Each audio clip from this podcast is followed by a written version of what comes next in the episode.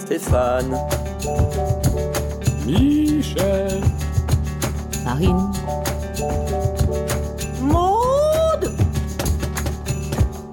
Tadam, Cuidam.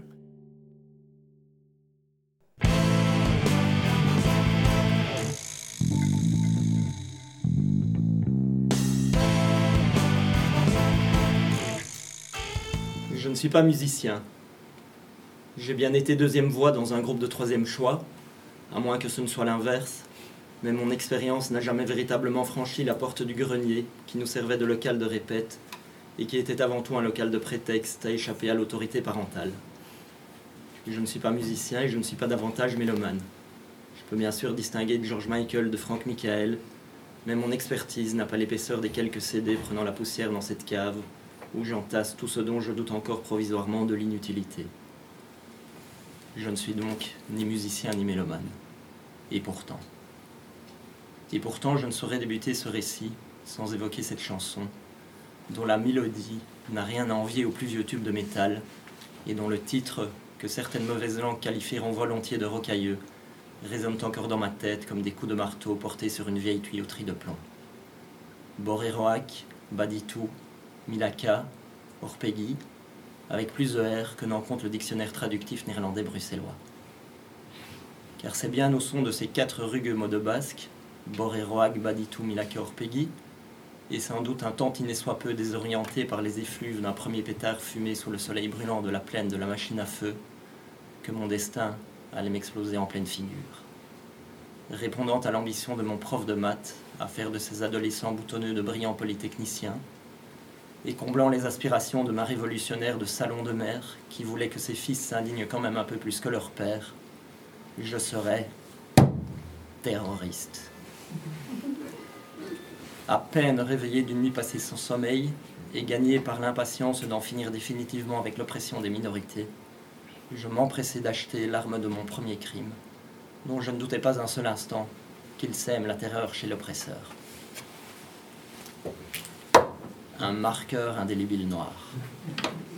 Une nouvelle forme de contestation allait désormais disputer les bancs de l'école à d'autres graffitis sans relief et toutes sortes d'annonces de pseudomales autoproclamés qui prétendaient pouvoir offrir leur inexpérience à des filles dont ils imaginaient souvent à tort qu'elles ne pourraient résister au charme de leurs muscles gonflés à l'imbécilité.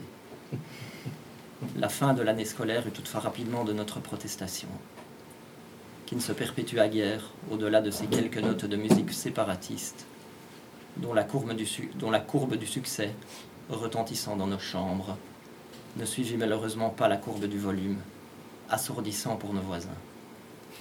Boréroac Baditou Milakor Peggy, ce vacarme incessant n'empêchait pas pour autant l'été de s'écouler aussi paisiblement que pouvait l'espérer une bande de potes en quête de rébellion, tuant le temps qui passe à profiter du temps qu'il fait. Comme les autres années, juillet et août promettaient de se succéder dans la quiétude d'une météo clémente et sans grande variation. C'était toutefois sans compter ce tragique événement qui allait, qui allait, qui allait secouer notre jusqu'ici joyeuse petite contrée. Le roi Baudouin venait de décéder. Le roi Baudouin venait de décéder et la télé locale tournait en boucle, reprenant toutes les 20 minutes les mêmes interviews des mêmes personnes qui disaient la même chose Baudouin avait été un grand roi. Nous, on n'y croyait pas trop. Du haut de nos 17 ans et de notre mètre 60, semelle de bottines militaires comprises, Baudouin nous évoquait plutôt tout ce qu'on exécrait. Le privilège dû à la naissance, une, la richesse accumulée par ses ancêtres sur le dos du continent le plus pauvre, et l'amour d'une vieille femme qui avait pas mal flirté avec le franquisme.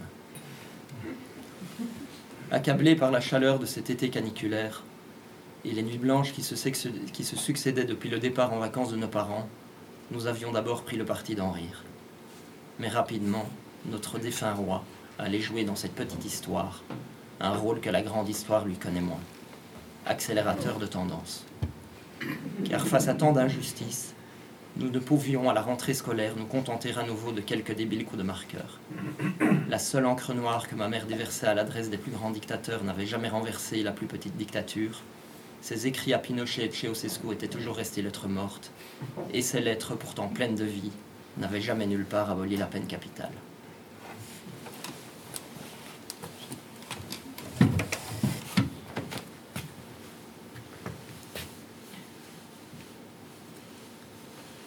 Quittant l'étroite route délimitée par les glissières de sécurité, nous bifurquâmes alors vers le chemin de l'aventure. Croyant que le monde était à nous, et oubliant qu'il était aussi aux autres, nous étions effectivement convaincus qu'il était de notre devoir d'aller plus loin et de frapper plus fort. Quittant le confort de l'obéissance pour entrer en résistance, nous entendions, à l'instar de nos nouveaux héros du maquis, susciter la hantise des états les plus répressifs. Et à nos yeux, à vrai dire embrumés d'adolescents qui savent tout, l'Espagne en était indubitablement un.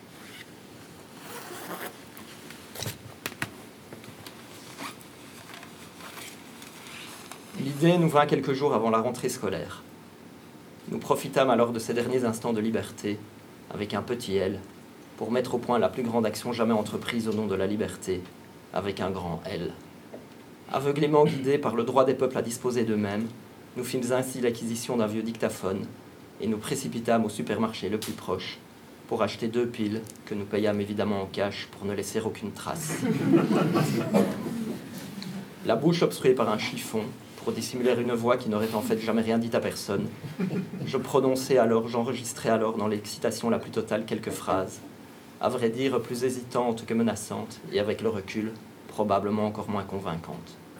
Et, quoique Boreroak Baditou Milake gueulait maintenant en boucle depuis plusieurs mois, l'idée ne me va même pas de prononcer un seul mot de basque.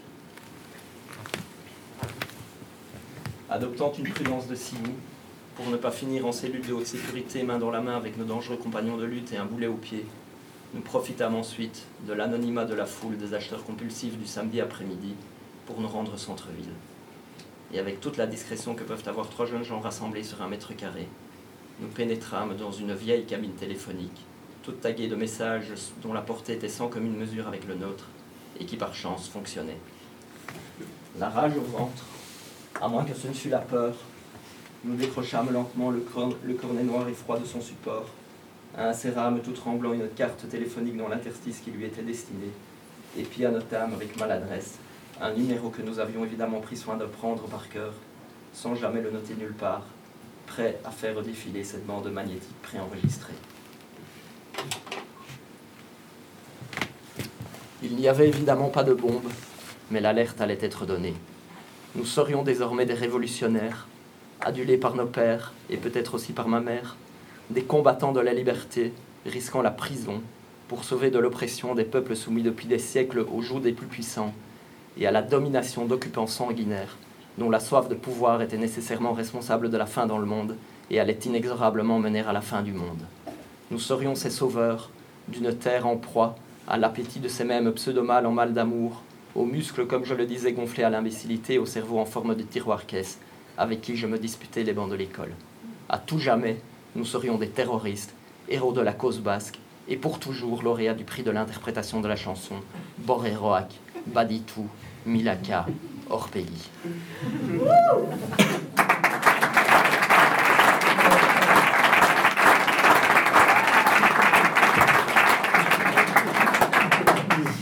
Nous aurions dû être tout ça.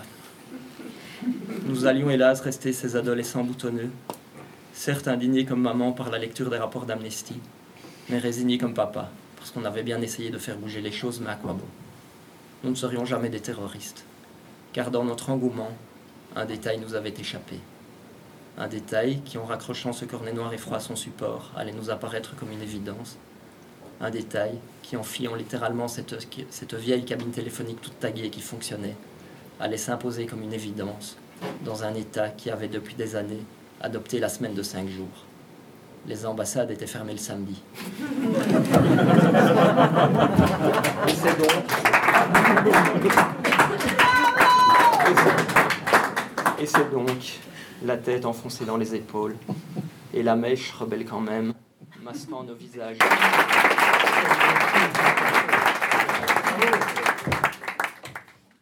Boréroac, Baditou, Milaka, Orpegui.